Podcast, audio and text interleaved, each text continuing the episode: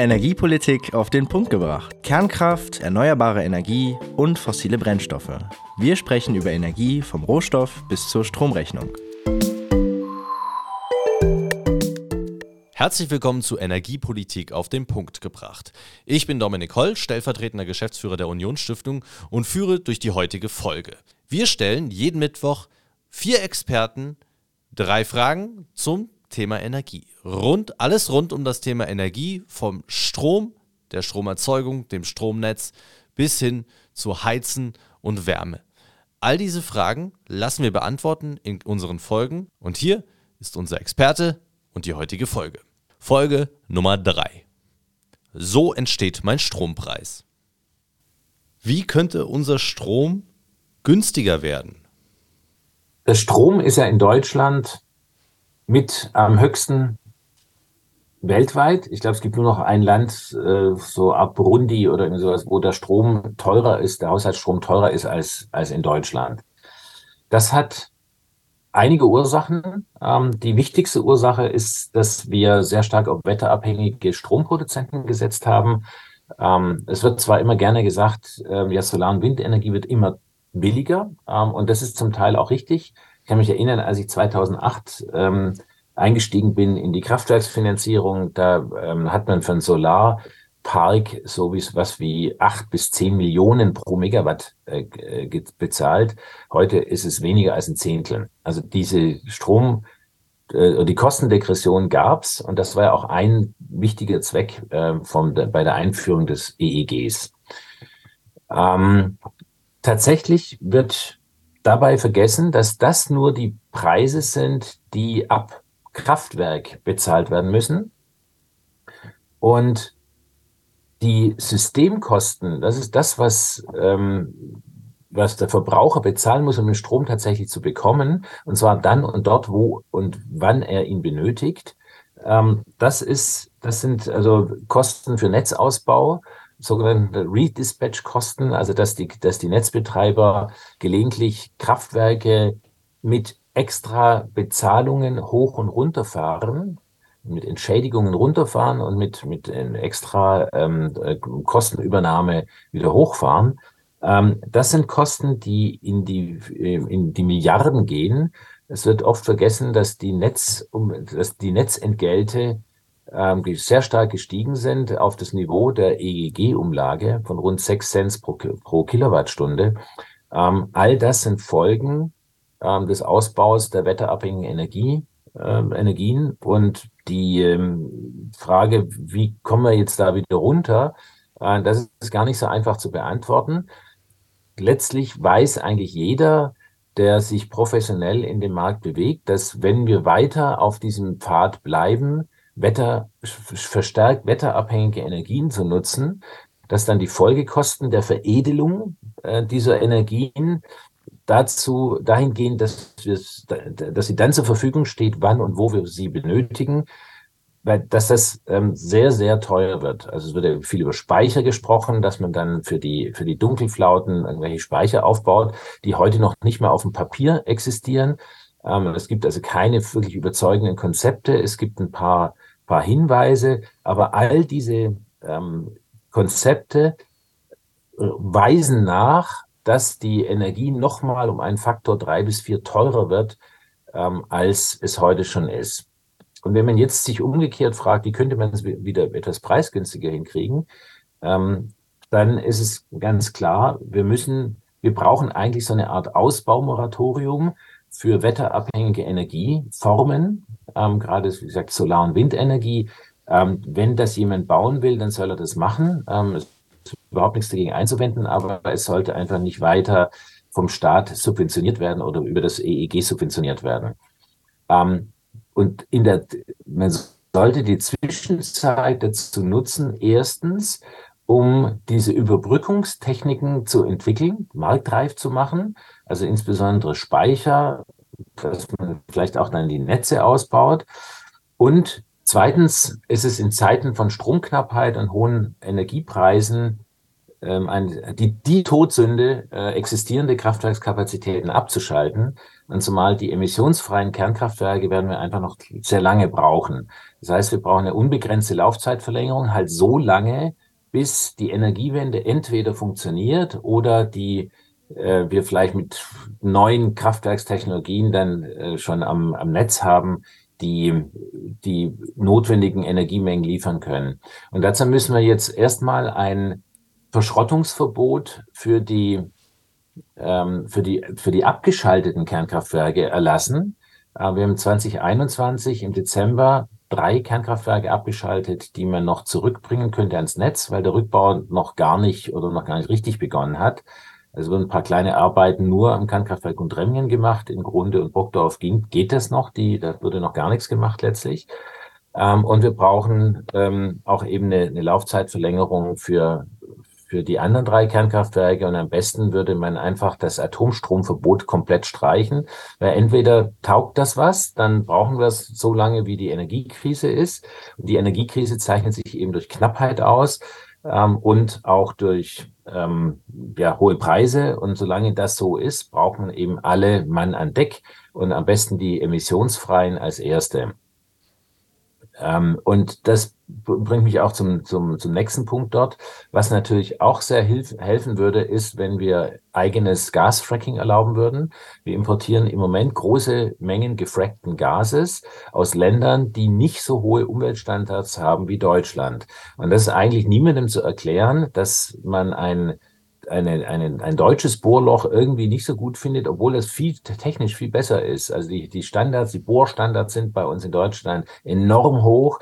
Es gab noch keinen einzigen Zwischenfall äh, aus Fracking, obwohl seit den 1960er Jahren diese Technik in Deutschland angewendet wird. Ähm, und deswegen muss man auch über das Fracking-Verbot nachdenken ähm, und das aufheben. Und ähm, der, der, der dritte wichtige Punkt ist, dass wir, wir haben ja Braunkohle äh, noch sehr, sehr große Vorräte. Und wenn wir unsere Klimaziele einhalten wollen, dann müssen wir jetzt so schnell als möglich das dritte Verbot, äh, das sich Deutschland gegeben hat, eben auch aufheben, nämlich das, wir es künftig erlauben, CO2 aus den Abgasen abzuscheiden und im Boden zu verpressen. Die Norweger haben uns zum Beispiel angeboten, ähm, Milliarden Tonnen von CO2 ähm, einzulagern in deren alten Gasfeldern. Das ist auch geologisch völlig unkritisch. CO2, das mit hohem Druck ähm, in große Tiefen verpumpt wird, ähm, das verbindet sich dort mit dem umgebenden Gestein und wird dann fest. Ähm, also das ist ähm, auch nichts, wovor man irgendwie Angst haben muss. Und ähm, das, man hat jetzt gesehen, es sind drei Technologieverbote, nämlich die, die Atomstromnutzung, die, äh, das, das, das Verbot des heimischen Frackings und das Verbot des, äh, der CO2-Abscheidung, CCS oder CCU, also Carbon Capture and Storage oder Carbon Capture and Usage. Man, also CO2 ist ja auch ein Rohstoff in ganz vielen, ähm, in ganz vielen äh, industriellen Prozessen dass es, dass es bei uns verboten ist, hindert uns einfach die Kraftwerke, ähm, die wir brauchen, in Betrieb zu halten oder neu Betrieb zu nehmen. Und das wäre eigentlich, wären die drei Maßnahmen, die wir jetzt dringend angegangen werden müssen, um die, die, das Energiepreisniveau in Deutschland nachhaltig abzusenken. Jetzt haben Sie ganz verschiedene Ressourcen, die wir für die Stromerzeugung benötigen, genannt. Unser Strompreis setzt sich ja aus dem zusammen, was auf dem Markt verfügbar ist und ähm, wer es am billigsten oder am teuersten eben produzieren kann. Das heißt, ist der Strompreis, den ich für meinen Strom bezahle, allein vom Markt abhängig und der Markt regelt das oder setzt er sich auch noch aus anderen Faktoren zusammen? Ähm, das ist eine, eine, sehr gute Frage. Also die, es gibt eine, eine ähm, sehr große Latte an staatlichen Umlagen, Steuern, Abgaben, ähm, die den Strom in Deutschland noch deutlich verteuern, vor allem für Pri Privathaushalte, aber auch ähm, in der Industrie, wiewohl die ähm, von vielen Dingen ausgenommen werden. Und wenn man das mal so durchgeht, was sind das für, für Komponenten? Ähm, zunächst fällt auf, dass mit 1998, also mit dem, mit dem, mit der ersten rot-grünen Koalition in Deutschland, würde Energieverbrauch systematisch verteuert und man hat sich davon irgendwie versprochen, dass es dann, dass das dann der Umwelt hilft, wenn Energieverbrauch verteuert wird.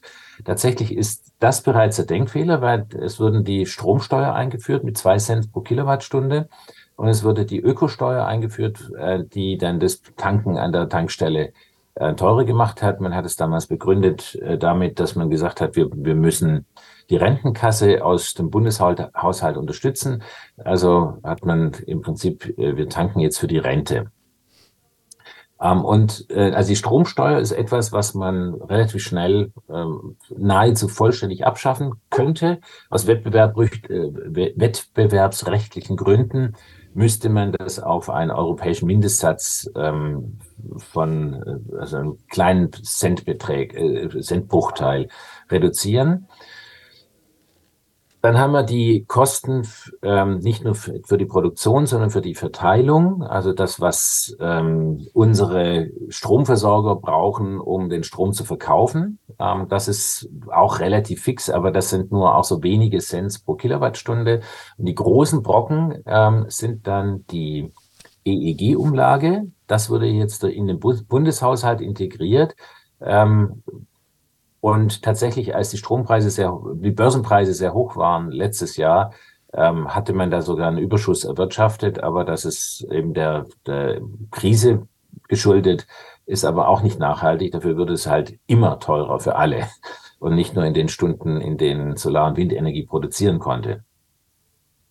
Ähm, und also das, das ist schon mal ganz gut. Und dann kommt natürlich noch ein hoher Mehrwertsteuersatz von 19 Prozent dazu. Ähm, und alles in allem ist also die, war lange Jahre die Stromproduktion bei rund fünf Cent pro Kilowattstunde. Und der ganze Rest, ähm, Entschuldigung, noch die, die Verteilung und die, also das, das, was so der lokale Stromverteiler braucht, das waren dann insgesamt so acht Cent. Und Strom hat aber ähm, für Haushalte und Kleingewerbe 25 bis 30 Cent gekostet. Und dieser ganze Rest rund 20 Cent sind einfach staatliche Umlagen, Steuern, ähm, die man auch, ähm, ja, die halt politisch bedingt sind. Was macht oder was sollte die Politik machen, um unseren Strom günstiger zu machen? Was kann die Politik tun, um die Energiekrise zu überwinden? Das ist, sind mehrere Punkte. Das, es geht um eine Laufzeitverlängerung bei Kernkraftwerken. Es geht um das, die, die Erlaubnis äh, von heimischem Fracking. Es geht um die Abscheidung von CO2 aus dem Kohlestrom, ähm, aus den Kohlekraftwerken. Und es geht darum, den weiteren Ausbau von wetterabhängigen Energieerzeugern so lange hinten anzustellen, bis Speichertechniken so entwickelt sind, dass der zusätzliche Ausbau nicht noch zusätzliches Geld kostet. Das Gasfracking ähm, könnte innerhalb von ein bis zwei Jahren Gasmengen in relevanten Dimensionen bereitstellen, so dass wir auch am Gasmarkt eine deutliche Entlastung hätten. Und drittens müssten wir die, die Abscheidung von CO2 aus Kohlekraftwerken erlauben und damit die, die Kohle sozusagen grün machen. Ähm, und das wirkt allerdings erst so im, in einem Zeitraum bis zu fünf bis zehn Jahre. Dazwischen sollten wir zusätzliche Kosten vermeiden, ähm, indem wir eine, ein, ein, ein Ausbaumoratorium für Solar- und Windenergie verhängen. Wir haben schon letztlich zu viel, als die, die Marktstruktur wirklich aufnehmen kann. Das führt dazu, dass wir ständig große Überschüsse haben, die teuer ins äh, Ausland verschafft werden müssen. Also dann, dann sinkt der Börsenpreis äh, teilweise auf Null ab, aber die Kosten entstehen ja trotzdem. Also da verschenken wir Geld ins Ausland. Ähm, oder wir haben zu wenig wetterabhängigen Strom im Netz, äh, wie jetzt zuletzt wochenweise im Winter, im letzten Winter. Und dann steigen die Strompreise sehr stark an und die, die helfen uns überhaupt nicht. Und solange es keine Speicher gibt, ähm, ist der weitere Ausbau ist jeder weitere Ausbau von Solar- und Windenergie schädlich volkswirtschaftlich. Das war Energiepolitik auf den Punkt gebracht.